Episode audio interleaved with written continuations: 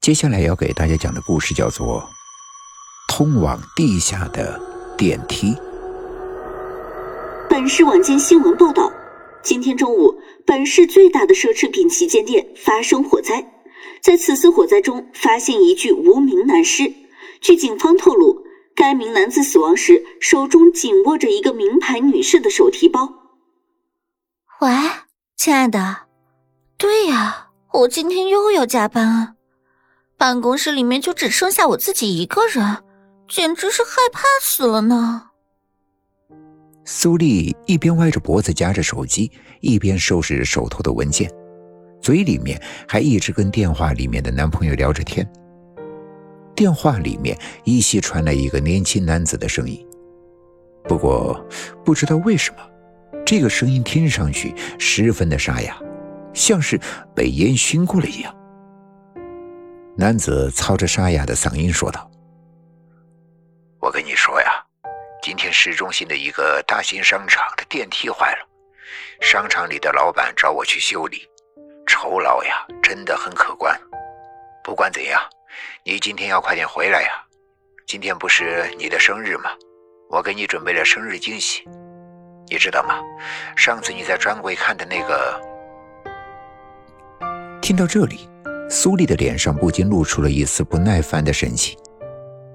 哎呀，我也想早一点回去嘛，可是这个老板简直就是没有人性，就像是猪扒皮一样，要喝干我们的血。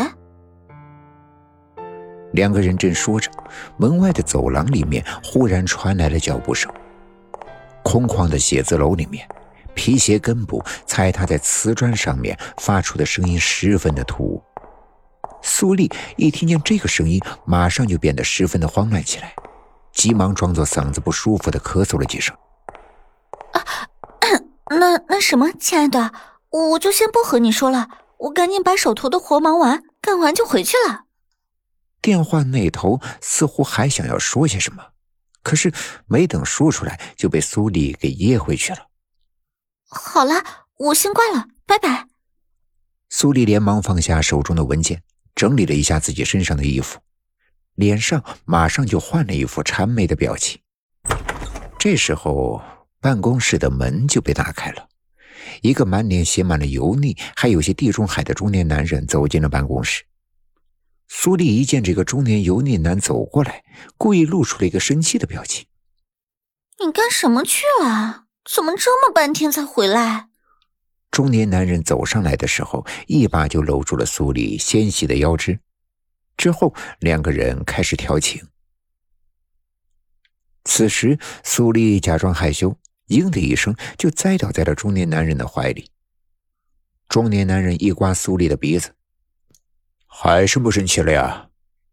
苏丽一声娇羞：“ 你怎么这么坏呀？”刚才我外面听见你好像是在和别人打电话，是谁啊？苏丽连忙遮掩道：“没谁，自动提款机。”中年男人听了哈哈大笑：“哼，你可真会开玩笑呀！自动提款机怎么也会给你打电话呢？”哎呀，好了，今天可是人家的生日，你不是早就答应？给人家买那个已经看好的包包了吗？哎呀，咱们赶紧走吧！中年男人连声答应。好，好，好，咱们这就去买，现在就去，好不好呀？我们呀，这就去开车。说着，两个人一起手挽着手，径直的就朝外面的电梯处走过去。两个人走出办公室之后，办公室的一个角落里，里面显现出一个黑色的影子。看上去是一个男人，手里面似乎还提着一个什么东西，操着一口沙哑的嗓音说道：“你终究还是选择了他，可是这个选择真的是正确的吗？”说完，就化作一股黑烟没入了腔中。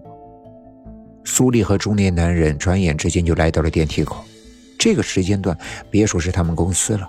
就连这个写字楼里面的其他公司，基本上也全都走光了。